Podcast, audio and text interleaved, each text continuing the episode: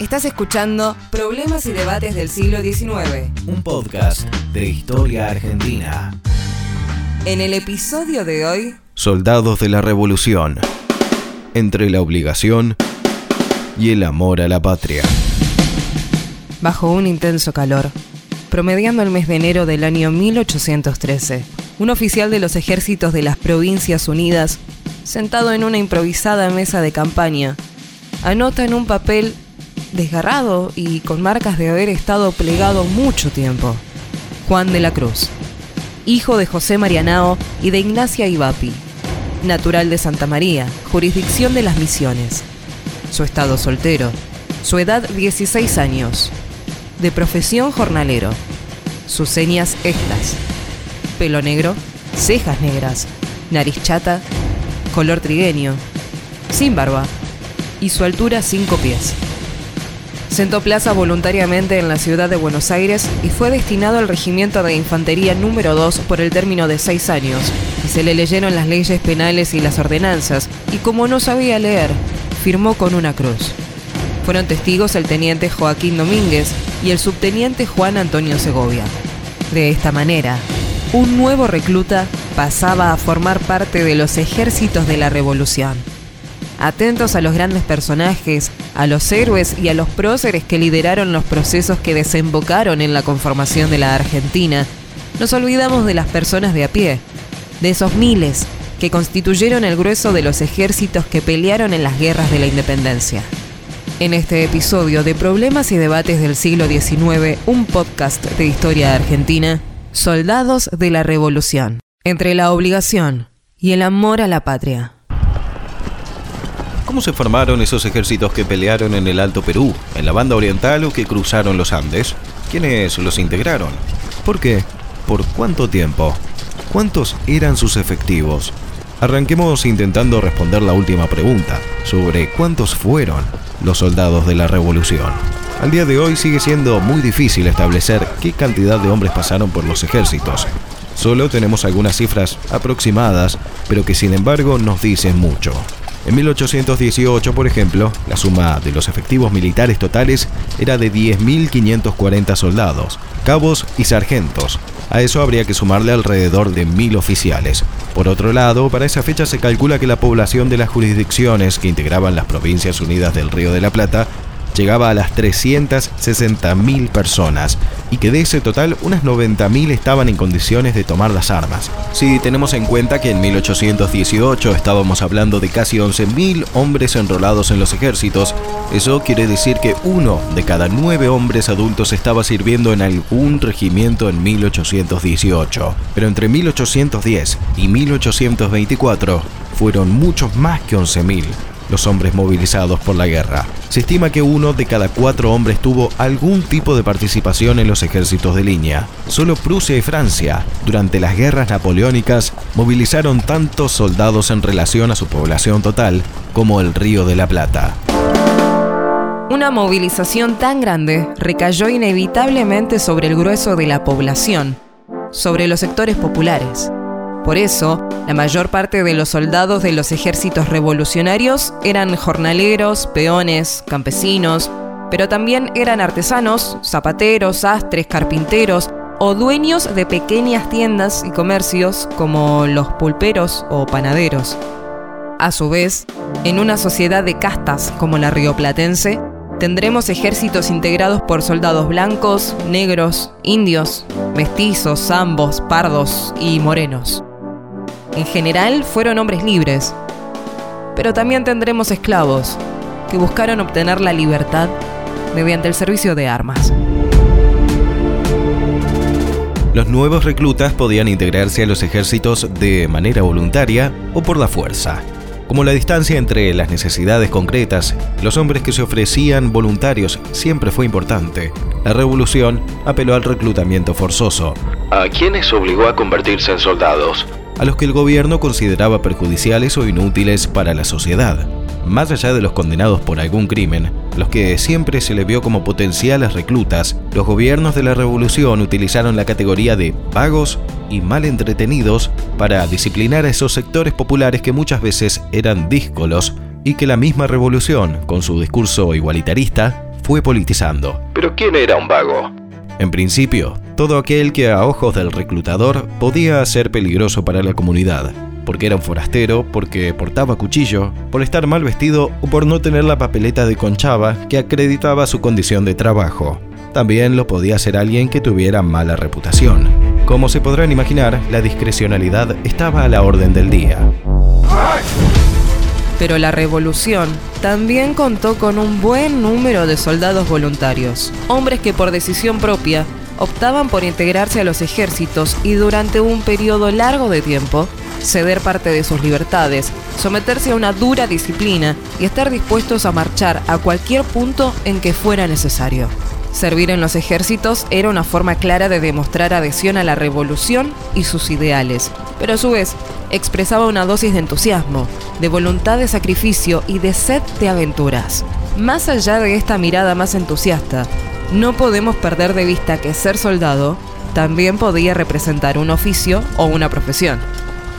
Al enrolarse, el nuevo recluta firmaba un contrato con el Estado, donde éste se comprometía a pagarle una prima de enganche, es decir, una X cantidad de plata por sumarse a las filas de la revolución, un sueldo, un vestuario y además le garantizaba que iba a tener la alimentación asegurada. No es que les prometieran fortunas, pero los sueldos estaban por encima de lo que debía recibir en promedio un peón o un jornalero. Y si el resto de las promesas se cumplían, bueno, casi no debían tener gastos y podría mantener intacto su sueldo. Pero tenemos una tercera forma de incorporación de soldados, el rescate de esclavos. La población de esclavos negros en el Río de la Plata era muy elevada para 1810, así que este grupo de hombres también se constituyó en uno de los colectivos más importantes a los cuales apelar para conformar a los ejércitos. Desde 1810 tendremos unidades de pardos y morenos, conformadas por hombres libres, pero desde la Asamblea del año 13, el Estado revolucionario dio inicio al rescate de esclavos. Esto quiere decir que el gobierno pagaba a los propietarios de esclavos un determinado monto para que estos entregaran a sus esclavos para los ejércitos. Estos reclutas tenían un estatuto diferente a los reclutas voluntarios o los destinados, ya que no estaban completamente emancipados desde su incorporación al ejército. Solo después de servir varios años podían obtener su libertad. Numéricamente este grupo fue muy importante para los ejércitos de la revolución y a pesar del discurso igualitarista de la revolución, solían integrar unidades completas de negros, aunque también hubo excepciones. Conversemos ahora con Alejandro Morea sobre los soldados durante las guerras de independencia y qué ocurría con los reclutas una vez que llegaban a los ejércitos de la revolución.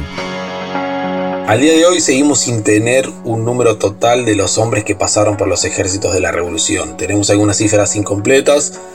Para algunos años en particular Quizás tenemos eh, números más eh, contundentes, por ejemplo en 1813 o 1818 sabemos que los ejércitos de la revolución tenían entre 10.000 y 11.000 hombres, pero lo que tenemos en claro es que el flujo de hombres hacia los ejércitos de la revolución fue constante, en parte porque la deserción también fue un fenómeno muy recurrente tanto para el ejército de los Andes como el ejército del Perú o el ejército de observación.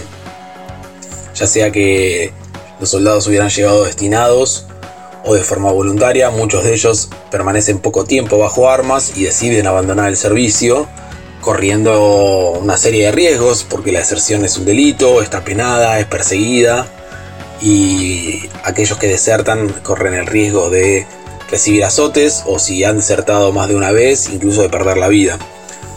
Los motivos para desertar son variados, los historiadores han trabajado bastante sobre esta temática y está claro que muchas de esas deserciones tienen que ver porque los soldados o estos campesinos transformados en soldados resisten la militarización de la sociedad, resisten transformarse en militares porque deciden practicar otro tipo de, vida, mantenerse como civiles.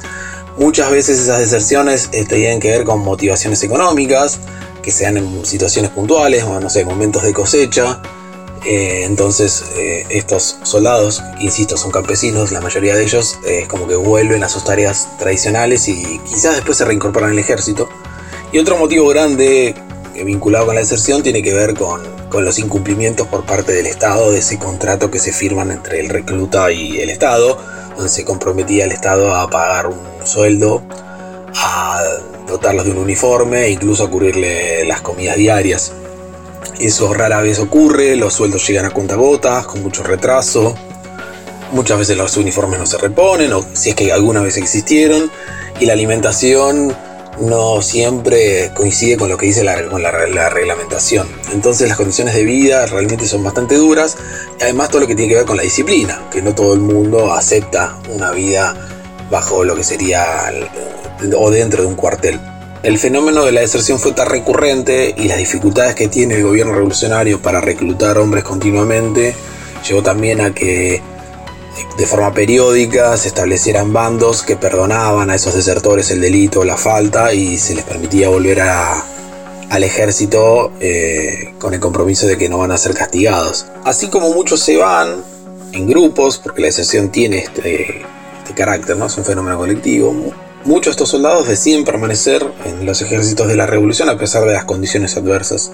Y los argumentos en general suelen oscilar entre la idea del patriotismo o la adhesión de estos hombres a los principios de la causa revolucionaria y la cuestión más económica en función de las posibilidades laborales que ofrecía una vida dentro del ejército, porque aunque se persigan con retrasos, esos sueldos son superiores al promedio de los que recibían los jornaleros o los peones. Entonces hay una, también una beta económica eh, o profesional para explicar esta permanencia. Pero la movilización de hombres, que en el Río de la Plata fue muy alta, incluso superando lo ocurrido en países europeos durante las guerras napoleónicas, trajo también algunas consecuencias. Una vez finalizadas las guerras, a mediados de la década del 20, eh, fue muy difícil para la mayor parte de los estados desmovilizar a estos hombres. Y incluso esta cuestión de la movilización permanente a raíz de la guerra también trajo cierta inestabilidad política porque las diferencias entre colectivos, entre grupos, entre partidos muchas veces se terminaron zanjando mediante la utilización de la fuerza.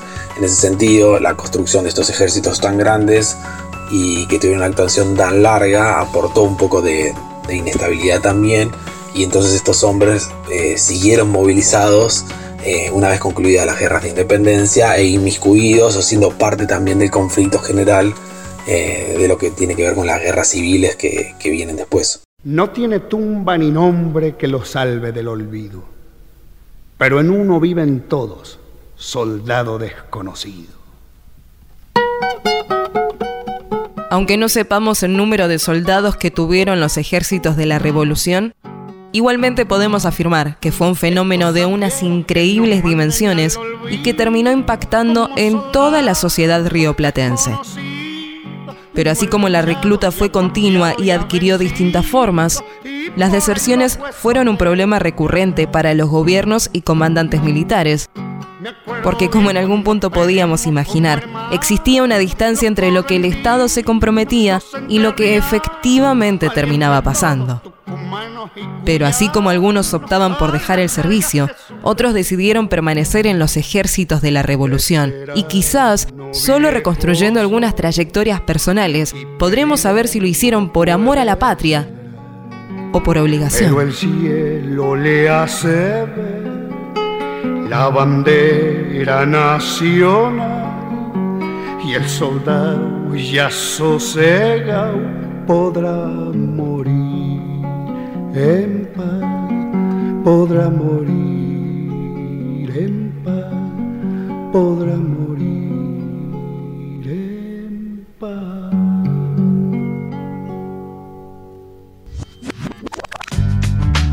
Esta producción fue realizada por el Grupo de Investigación Problemas y Debates del Siglo XIX de la Universidad Nacional de Mar del Plata. Locución y edición Sebastián Mangini y Natalia Muñoz.